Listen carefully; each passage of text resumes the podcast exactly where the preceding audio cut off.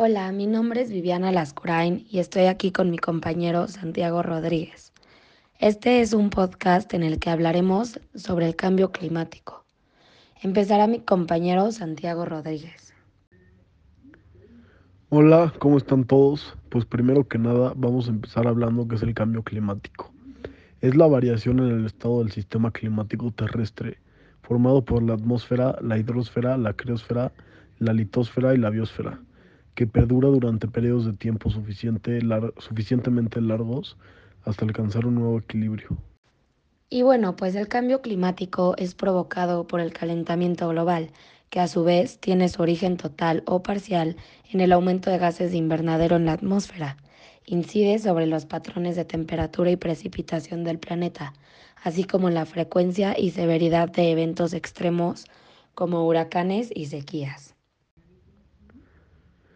La agricultura contribuye al cambio climático y se ve afectada por el cambio climático.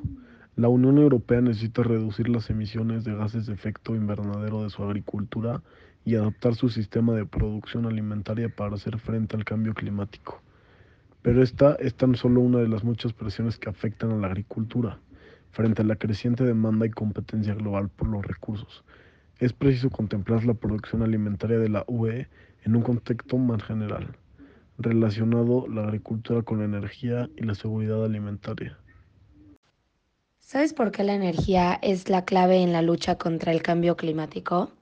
Bueno, pues la generación de energía eléctrica con fuentes fósiles contribuye considerablemente a las emisiones de GEI y por lo tanto a las variaciones climáticas.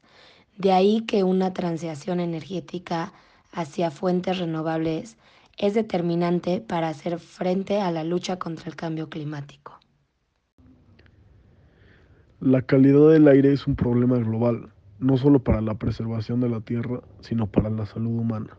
Además, existe una estrecha relación con el cambio climático. Cuanto más contaminamos, peor aire respiramos. Bueno, pues para concluir con este tema, el cambio climático es un problema de todos. A medida que las personas empiecen a generar conciencia acerca de esta problemática tan importante, se podrá actuar de forma que sea beneficioso para nuestro desarrollo como sociedad y sostenibilidad del ambiente.